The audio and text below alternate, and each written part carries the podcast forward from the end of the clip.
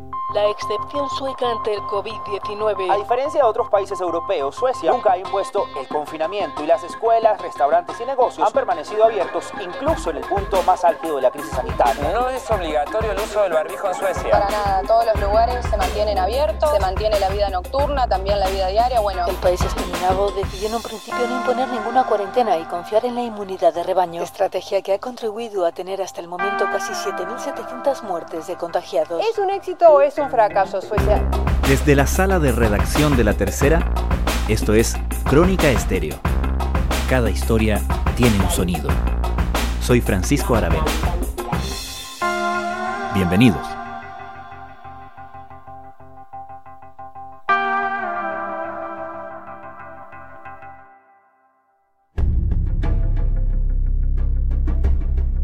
Desde que a principios del año pasado el coronavirus SARS-CoV-2 comenzó a expandirse por Occidente, el mundo fue testigo de cómo cada país diseñaba su respuesta a la catástrofe sanitaria y económica.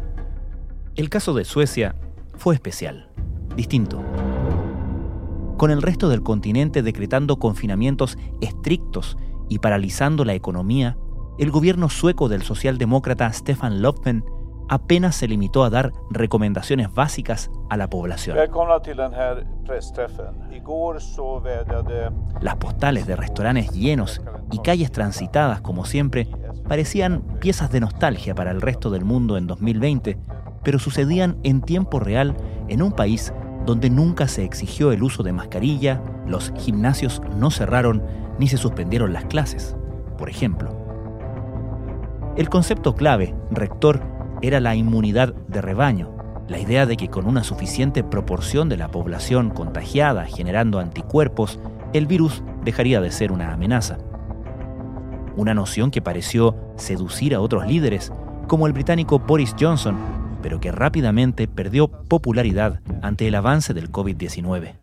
Suecia, sin embargo, persistió. Mientras que la mayoría de los países europeos optan por el confinamiento y el cierre de comercios no esenciales, Suecia plantea medidas de contención mucho más relajadas. A lo largo del año, el mundo pareció pasar de la extrañeza al rechazo, a la admiración, a la duda y otra vez al rechazo del llamado modelo sueco. Hoy, el país muestra una tasa de muertos por millón de habitantes que se cuenta entre las más altas del mundo, y enfrentado actualmente a un durísimo recrudecimiento, ahora por primera vez el gobierno está tomando medidas un poco más enérgicas. ¿Qué motivó a Suecia a enfrentar el COVID-19 de esta manera? ¿Cuánto pesó el argumento de cuidar la economía? ¿Cómo lo viven los ciudadanos suecos y sus expertos de salud? En este episodio de Crónica Estéreo semanal vamos a conocer dos visiones muy contrapuestas. Primero, tomamos contacto con un médico argentino que trabaja en un hospital de Estocolmo que, según comenta, tiene la urgencia con mayor flujo de pacientes de toda Escandinavia. Cristian Duré, quien además es investigador del prestigioso Instituto Karolinska, es un ferviente defensor de la estrategia sueca.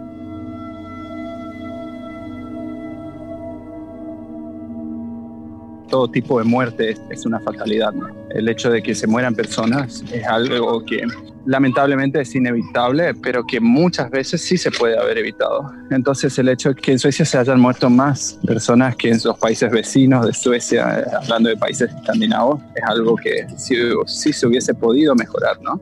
Lo segundo es valorar la, libertad individual, que Suecia respeta muchísimo la, la libertad individual de las personas.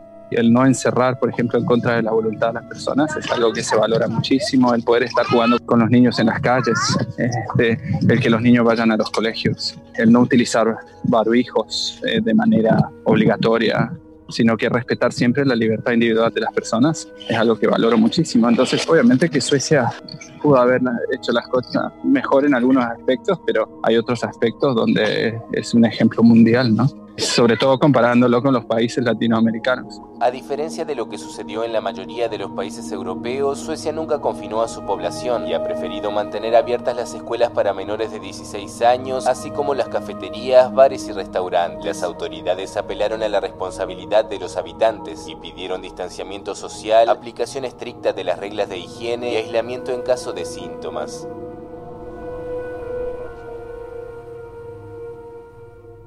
Si tuvieras que definir las características del así llamado modelo sueco, ¿cuáles son sus principales aspectos? Respetar la salud en su totalidad. Todos saben que la salud es, es el completo estado de bienestar físico, mental y social, y no solamente la, la ausencia de enfermedad, ¿no? Y lo segundo es que Suecia, sin confinar, sin utilizar barbijos, con los niños en las escuelas, tiene menos muertes que muchos países que hicieron todo lo contrario. Los resultados después de la primera ola en Suecia fueron muy positivos a comparación de muchos países.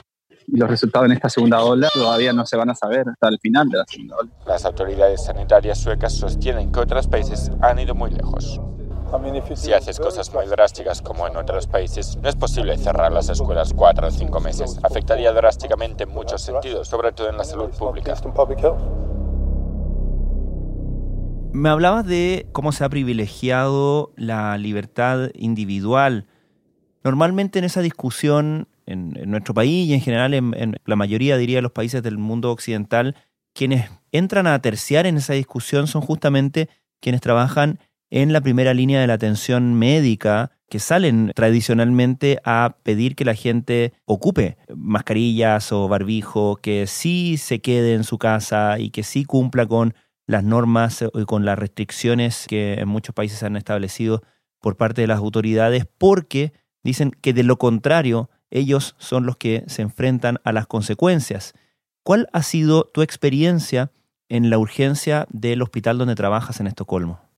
Aclaremos primero que yo trabajo en el hospital con mayor flujo de pacientes de toda Escandinavia, de toda Escandinavia, no solamente de Suecia. Nosotros pasamos por diferentes tipos de periodos. A ver, sin confinar, con los niños en las escuelas sin barbijos, nosotros pasamos por muchísimos, por tres o cuatro periodos bien marcados. Un periodo donde nosotros no teníamos, no tuvimos más pacientes con COVID, hasta un periodo donde en la primera ola, por ejemplo, donde todo el mundo tenía COVID. Y ahora en esta segunda ola hay bastante marcada diferencia, ¿no? Pero sí, sí estamos cargados en la parte de terapia intensiva hoy en día. Hay lugares, pero tuvimos que que acomodarnos un montón. Yo estoy tomando horas extras en terapia intensiva, ayudando, trabajando ahí. Sí, entiendo a los colegas donde dicen, eh, háganlo, mantengan su distancia, usen los barbijos, o si no nos saturamos. Por otro lado, lo que yo digo es que si uno le pide a la población quédate en tu casa encerrado y distorsionar tu situación económica, empeorar tu estado psíquico o peleate con tu familia o que aumente el maltrato infantil por el encierro o que aumente la depresión. No sé qué es peor, no sé, si me, no sé si me explico. Muchos otros países han tenido diferentes enfoques, primero con los confinamientos, luego otras medidas de restricción. Probablemente es más difícil ordenar a la gente que haga cosas que pedirle que haga esas mismas cosas voluntariamente. Y creo que eso podría ser parte de la explicación, pero probablemente habrá distintas explicaciones en cada país. Pero si tomamos la muerte por criminalidad y, queremos disminuir los asesinatos, la solución es encerrar a todo el mundo también. Y de esa forma disminuyen las muertes por asesinatos. Si queremos disminuir las muertes por neumonías adquiridas en la comunidad, bueno, encerramos a todo el mundo y también disminuyen las muertes por neumonías. Si queremos disminuir las muertes por enfermedades cardiovasculares, bueno, cerremos todos los locales de comida rápida y, y disminuye la, las mortalidades por enfermedades cardiovasculares. No sé si me explico. O sea, no te toman la fiebre, no utilizan barbijo. Eh, da la sensación que el Estado sueco ha confiado en la responsabilidad individual de cada uno de los habitantes. No es que te digita la vida. Te dieron algunos tips y vos tenés que respetarlo y sos responsable de tus propios actos. La estrategia sueca no ha cambiado mucho más en, en este tiempo, sino que Suecia se sigue, sigue manteniendo la misma estrategia con algunas variaciones. ¿no? pero es imposible en este tipo de fatalidades. Es injusto también deteriorar la salud psíquica de las personas. Nuestro modelo, el modelo sueco, eh, integra todo el bienestar de la persona o todo el conjunto de la persona. La pobreza, la pobreza es algo que de por sí va a traer aumento de mortalidad a largo plazo. Eso es inevitable. No podés separar economía de salud. A tal punto que ahora la primera ministra noruega salió a decir que las personas tienen que ir a trabajar. Inglaterra llamó un nuevo confinamiento y las personas se están levantando porque no tienen, no tienen trabajo. El gobierno de Boris Johnson impuso este lunes un nuevo confinamiento estricto, el tercero, tras registrarse 59.000 nuevos contagios en un solo día. El gobierno británico ha echado el cierre a Inglaterra después de que los expertos advirtieran que sin medidas drásticas el sistema sanitario colapsará en 21 días. Me decías que uno de los valores que se ha privilegiado es el de la autonomía y la libertad de las personas. Entiendo que incluso que hay restricciones legales para las autoridades a la hora de imponer obligaciones, ¿correcto? Sí, sí. Incluso eso, justamente ahora los políticos están tratando de cambiar esas restricciones legales para, para poder tomar más decisiones, ¿no? Que hoy legalmente no pueden cerrar gimnasios. Sí pueden recomendar a los gimnasios, por favor, que, que tomen medidas, pero no los pueden cerrar. Ellos no pueden cerrar eh, los shopping, por ejemplo, legalmente. Eh, entonces está tratando ahora de cambiar eso para poder no cerrarlo, sino que poder eh, tomar más decisiones. ¿Y el comportamiento de la ciudadanía en general, cómo la definirías al respecto? En la primera ola fue, las personas estaban, llevaban adelante las recomendaciones de manera ejemplar en esta segunda ola fue muy diferente. Los últimos rayos de sol se reflejan en el mar cristalino de las afueras de Estocolmo. Los suecos están fuera para disfrutar del final del verano. Todas las generaciones están reunidas sin máscaras. Uh,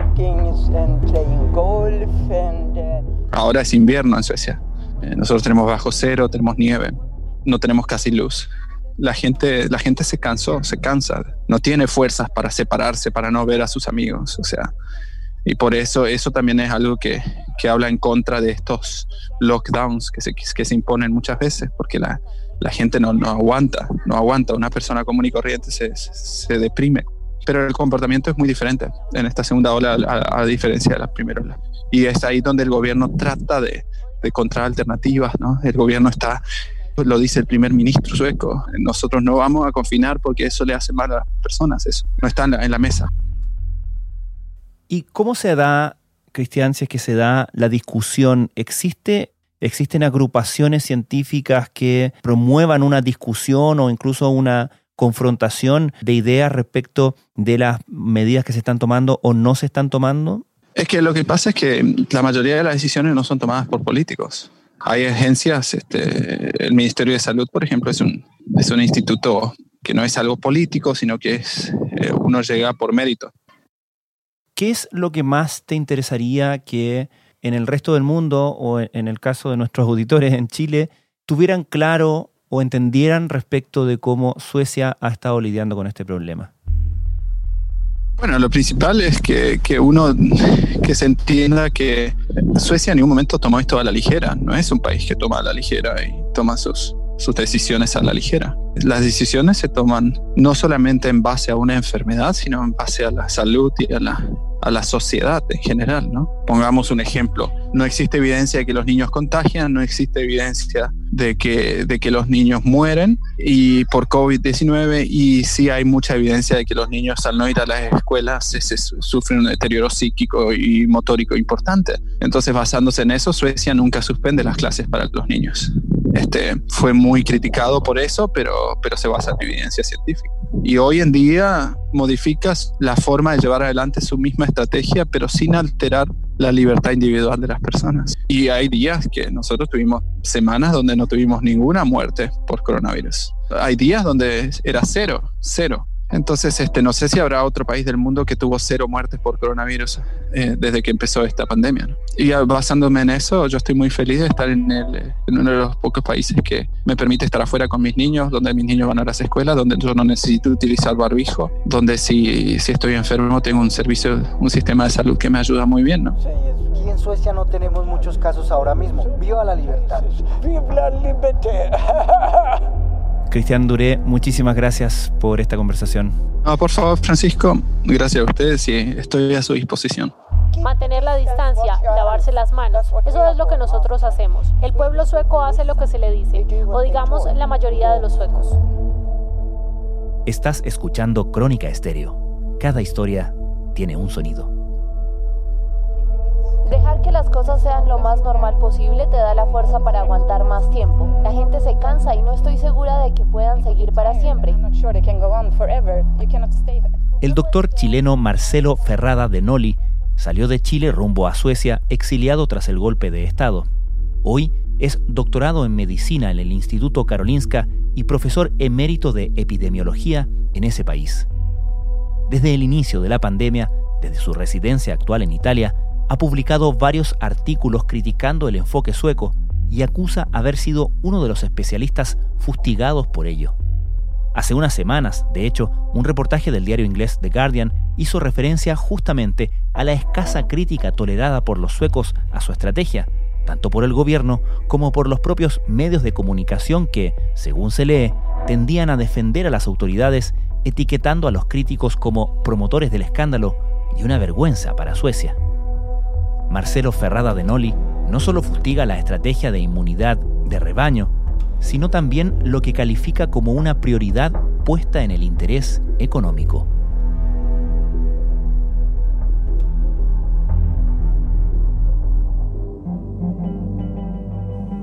La alternativa sueca en términos geopolíticos y en términos, en este caso, epidemiológicos, esconde un interés propio de las élites suecas. En este caso, en este caso de la estrategia respecto al COVID, en mi opinión, es una estrategia destinada a proteger los intereses económicos suecos en un doble aspecto. En un aspecto sería, por ejemplo, de que la economía doméstica sueca no sufriera tanto. En, en segundo lugar, eh, si Suecia hubiese eh, mantenido un nivel económico como ya lo tenían en el periodo pre-pandemia, al final de seis meses, al final de un año, cuando la economía de otros países estuviesen devastada o muy disminuida, muy afectada por la pandemia, la economía sueca habría estado en columna y entonces, en términos relativos, habría surgido como una alternativa mejor, habría tenido una mejor posición en la competencia del mercado capitalista, eh, en el mercado global, etc. O sea que hay un interés económico en mi aspecto que ha priorizado la estrategia ha priorizado aquello eh, respecto a la salud pública de los habitantes de Suecia. Sin embargo, incluso en el área económica tampoco ha sido tan notoria la diferencia, ¿no? También, eh, según entiendo, Suecia exhibe niveles de desempleo similares al resto de los países de Escandinavia. Mire, Francisco, yo creo que el problema es, eh, es aún mayor en, el sentido. La, la economía sueca ha sufrido durante algunos meses estuvo sufriendo aún más que la economía de, Dinamarca, un país vecino, y otro país vecino que era Finlandia. O sea que el fracaso de la estrategia sueca se mide no únicamente en el marco epidemiológico, sino también en el contacto económico, definitivamente. Y lo que usted señala es, cierto y es también contemporáneo. La, la tasa de superación sueca es más alta que de lo que se esperaba junto con otros indicadores económicos. Este modelo no persigue proteger la economía sueca, eso lo hacen otras partes de la sociedad. Pero en una economía global interconectada, el impacto financiero del coronavirus se siente en todas partes. El PIB de Suecia caerá drásticamente este año y nunca antes tantos suecos habrán perdido sus puestos de trabajo. No han conseguido la supremacía económica que ellos esperaban y, por supuesto, y esto es lo más lamentable, no han conseguido los niveles estimados de, de la inmunidad de rebaño y el, costo de esto ha sido en vida humana bastante grande, ha sido, digamos, excesivamente y desde el punto de vista de los derechos humanos, esta pérdida de vidas humanas ha sido totalmente innecesaria, porque si se hubiese si hubiese Suecia seguido las, las, recomendaciones entregadas por la Organización Mundial de la Salud, no habríamos estado en esta situación. La estrategia sueca consiste en recomendar el distanciamiento social en lugar de ordenar un confinamiento completo. Algunos expertos afirman que esa ha sido una estrategia peligrosa. Tenemos una de las tasas de mortalidad más altas del mundo. Yo diría que dos tercios o algo así, tal vez incluso más, no tendrían que haber muerto. Eh, baste comparar Suecia con los países vecinos, con las cuales Suecia tiene una cierta homogeneidad cultural y también histórica. Noruega, Finlandia han de una u otra manera pertenecido al, reino de Suecia. Y en esta comparación con los propios vecinos, Suecia tiene una mortalidad que es cinco veces más que la de todos sus países. Es una eh, desgracia innecesaria. Ahora, yo le digo que creo que unos 10 días atrás o una, un par de semanas atrás, en un día, Suecia tuvo una cantidad de muertes por COVID que significa la mitad de todas las muertes por COVID que han ocurrido en, Noruega durante todo el periodo de la pandemia. Ahí tiene una comparación. La tasa sueca de mortalidad llega a multiplicar hasta por 11 la de los países de su entorno y pese a hacer menos pruebas, Suecia registra el mayor número de contagios. Una de cada cinco personas testadas da positivo. Dado los, eh, los resultados de la política del gobierno sueco frente a la pandemia, ¿cómo se ha dado la discusión en el país, la discusión entre los ciudadanos, los medios de comunicación? Em, ¿cómo, está eso? Mire, su pregunta es muy interesante porque eh, implica, ¿no es cierto?, los em, dos pilares de, de la táctica que corresponde a la estrategia sueca, ¿no es cierto? Tenemos una estrategia, eh, es el, lo que se quiere conseguir en términos de fines, la táctica, cuáles son los, eh, los pasos, los sistemas, ¿no es cierto?, eh, que están sirviendo a aquella estrategia. Uno es la actitud de la población, que se espera que la población siga las recomendaciones de las autoridades sanitarias. Digo recomendaciones porque no son órdenes. Si el pueblo si va a seguir aquellas recomendaciones o no, depende de la buena voluntad de ellos, de cada ciudadano, depende si confían en el gobierno que están haciendo bien, etc. Y eso entonces lo han conseguido a través de no informar a los ciudadanos suecos cuál es el peligro de otras cosas que, que no están ellos recomendando. Por ejemplo, el uso de mascarilla. Es el único país el único país dentro de todas las democracias occidentales en el mundo que no recomienda a sus ciudadanos el uso de mascarillas.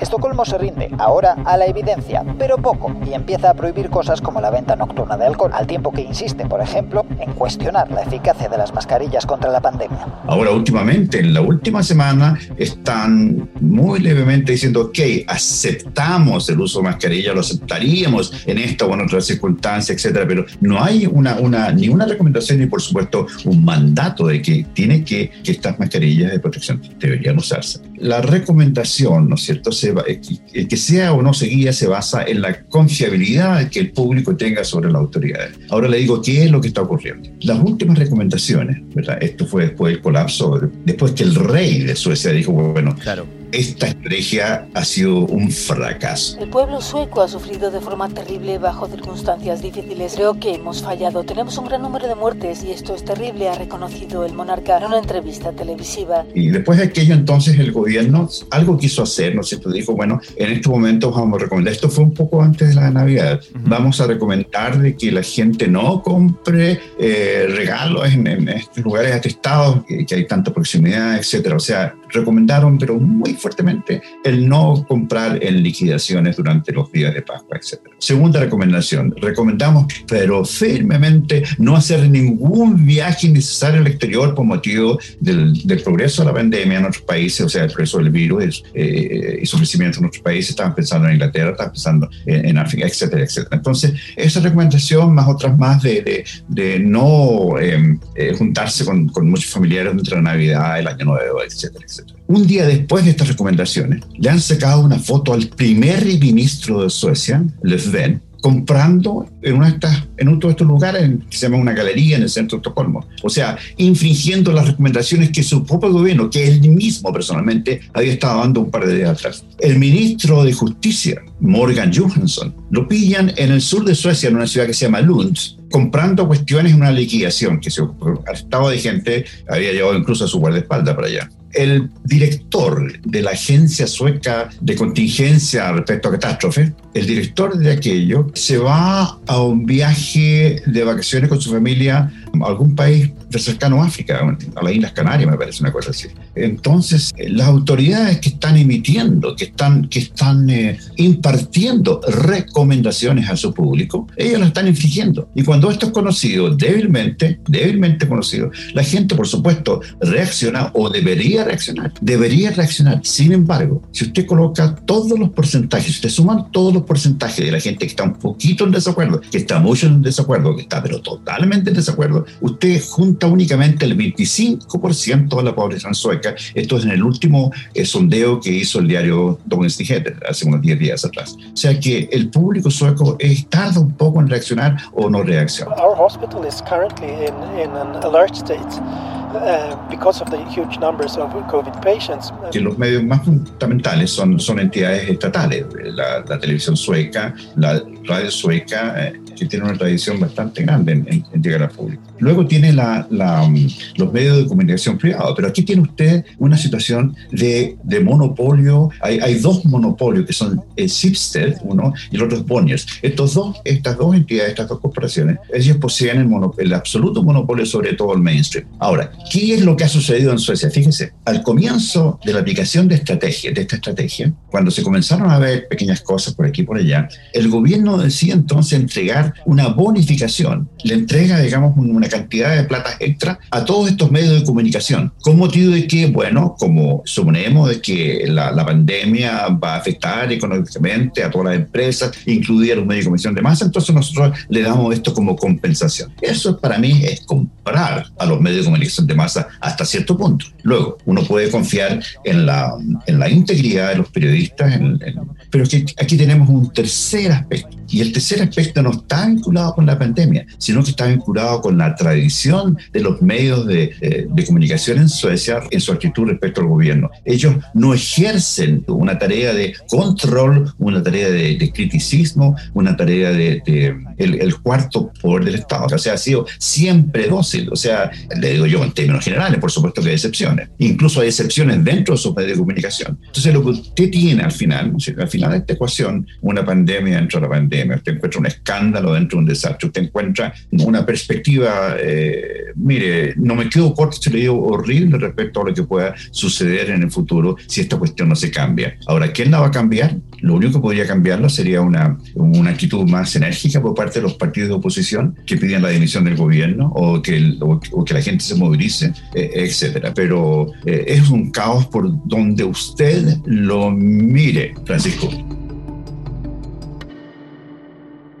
¿Cómo es la discusión dentro de la comunidad académica? Porque me cuesta pensar que en Suecia, un país donde está, entre otros, el Instituto Karolinska, que, y, donde, y de donde han salido brillantes científicos, no exista una escena, eh, un ambiente no solamente de, de, de, muy buenos especialistas, sino que de mucha crítica e intercambio, ¿no?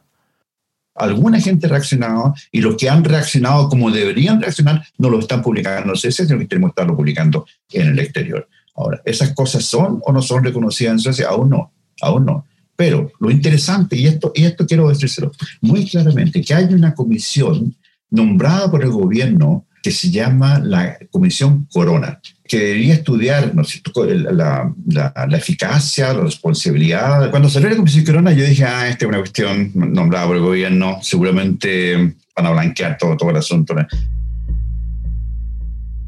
Pero no, pues yo estaba equivocado. Fíjese que la Comisión Corona va a entregar los resultados de este año, los definitivos, pero, pero ya en, en, a final de noviembre, me, me parece, entregaron unos resultados preliminares, al final de noviembre, comienzo de diciembre. Y en los resultados preliminares, ellos dicen muy claramente que la estrategia sueca ha sido un fracaso en cuanto a las pérdidas de vida y eh, responsabilizan al gobierno eh, o a todos los gobiernos por, por no atender el problema de, de la atención de los, de los ancianos, no únicamente sanitaria, pero en otros aspectos, institucionalizantes, eh, organizacionales, etc. Y, y, usted lee un resumen de la Comisión, usted lee el resumen de los, eh, de los acuerdos preliminares de, de, la Comisión Corona, y ahí están, pero exactamente todo el criticismo que yo he publicado sobre la estrategia eh, de Anders Tegnell en Suecia. El informe de una comisión independiente asegura que el cuidado de los mayores ha tenido graves carencias, que las autoridades no estaban preparadas ni equipadas para afrontar la pandemia. Marcelo Ferrada de Noli, muchísimas gracias. Gracias a usted.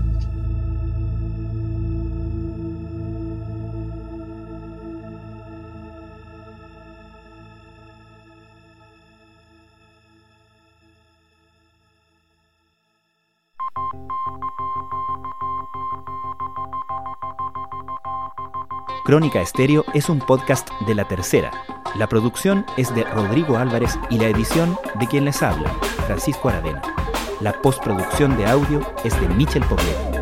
Nuestro tema principal es Hawaiian Silky de Sola Rosa, gentileza de Way Up Records. Nos encontramos pronto en una nueva edición de Crónica Estéreo. Les recordamos que durante enero y febrero Crónica Estéreo estrenará episodios semanales cada viernes. En marzo volveremos a nuestro ritmo habitual de lunes a viernes. Nos encontramos el próximo viernes.